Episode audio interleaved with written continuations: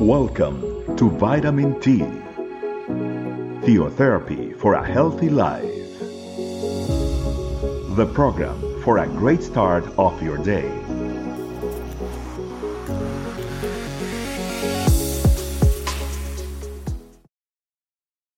Good day, family. Welcome to Vitamin T. It is a pleasure to be here with you all.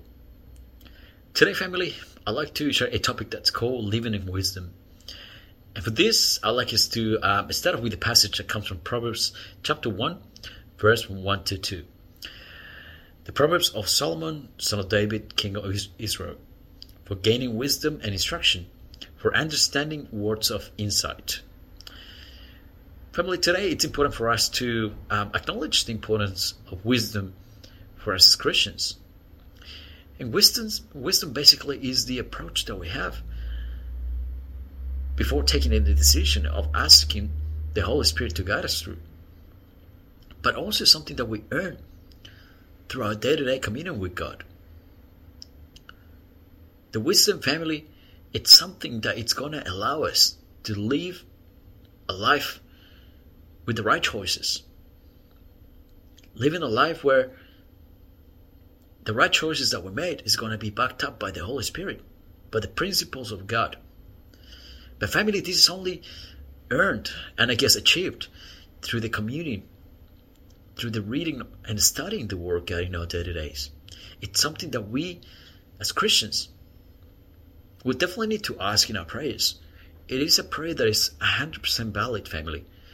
We should ask in our prayers to the Holy Spirit to give us the wisdom that we need.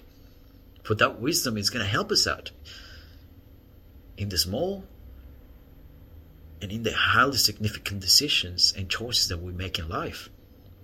For those uh, decisions will impact not only ourselves, but other people. And that could be our families, our friends, our business, our jobs, our customers, our bosses, our colleagues, and everyone.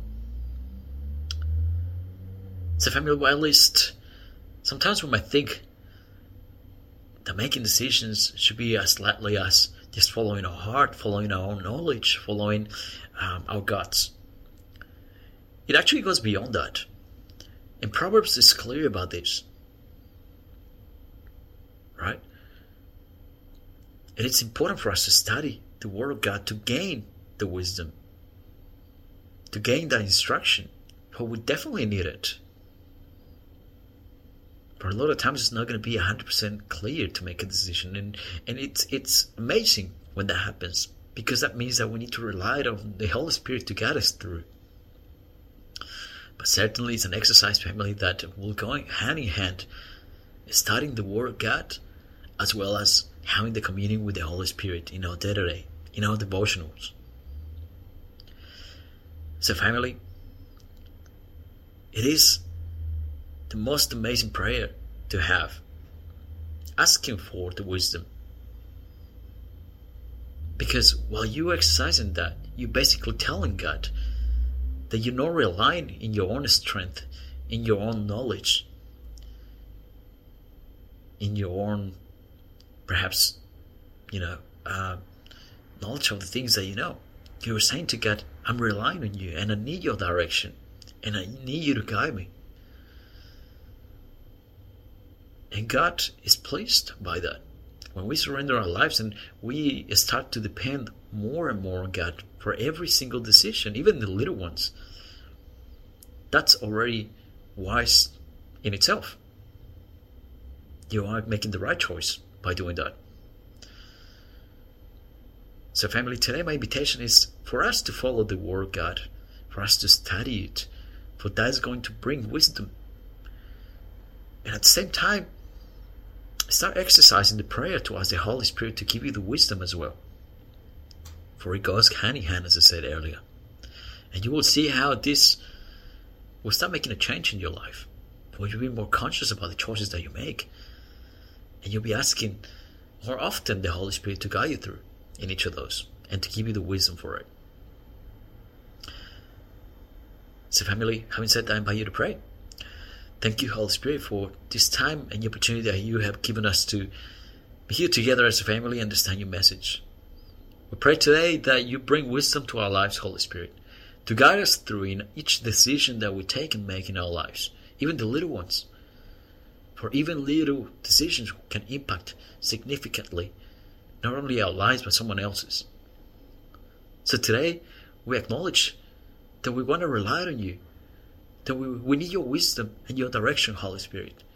And for this we understand that this goes hand in hand studying your word as well as having communion with you, where you will provide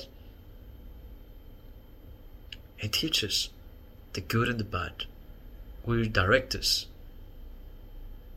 and you will respond to our prayers. So, Holy Spirit, allow us to be relying more and more of you on you. And we thank you, and, and I thank you for each life, Lord, that has decided to follow to follow you, to follow your principles. For that's wise in itself. So thank you, Lord, for this time. I pray that you bless every single heart that is listening to this message. I pray that you continue to guide us through in our processes.